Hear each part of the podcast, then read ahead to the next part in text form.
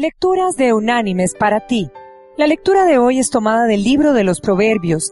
Allí vamos a ir al capítulo 22 y vamos a leer el versículo 25 que dice, Escucha a tu padre que te engendró, y cuando tu madre envejezca, no la menosprecies. Compra la verdad y no la vendas, y la sabiduría, la enseñanza y la inteligencia. Mucho se alegrará el Padre del justo, y el que engendra a un sabio se gozará con él. Alégrense tu padre y tu madre, gócese la que te dio a luz. Y la reflexión de este día se llama La última página del diario. Allí estaba sentada en una banqueta, con los pies descalzos sobre las baldosas rotas de la vereda. La anciana miraba a la nada. Y la vieja lloró, y en su única lágrima expresó tanto que me fue muy difícil acercarme, a preguntarle o siquiera consolarla. Por el frente de su casa pasé mirándola. Al voltear su mirada, la fijó en mí. Le sonreí, la saludé con un gesto, aunque no crucé la calle, no me animé, no la conocía, y si bien entendí que en la mirada de aquella lágrima se mostraba una gran necesidad, seguí mi camino sin convencerme de estar haciendo lo correcto. En mi camino guardé la imagen, la de su mirada encontrándose con la mía. Traté de olvidarme. A la mañana siguiente preparé un poco de café, compré galletas y muy deprisa fui a casa convencida de tener mucho que conversar. Llamé a la puerta, se dieron las rechinantes bisagras y salió otra mujer. ¿Qué desea? preguntó mirándome con un gesto adusto.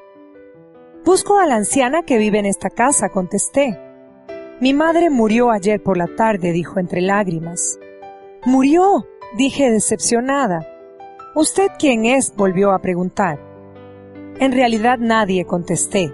Agregué, ayer pasé por la puerta de su casa y estaba su madre sentada. Vi que lloraba y a pesar de que la saludé, no me detuve a preguntarle qué le sucedía. Hoy volví para hablar con ella, pero veo que es tarde.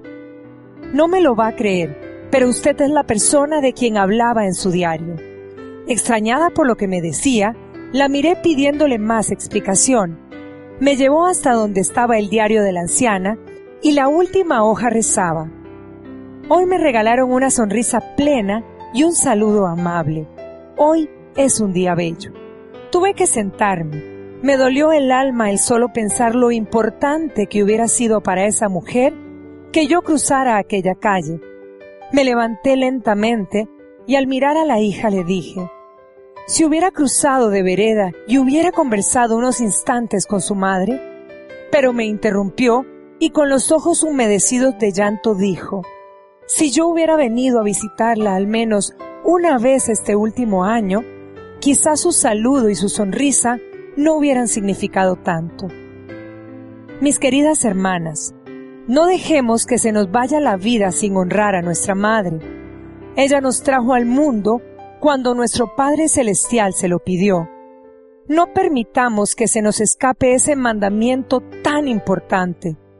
Démosle el lugar que se merece y regocijo para su vida, pues no sabemos cuándo sea el día que nosotros estemos sentadas del otro lado de la calle. Que Dios las bendiga en este caminar.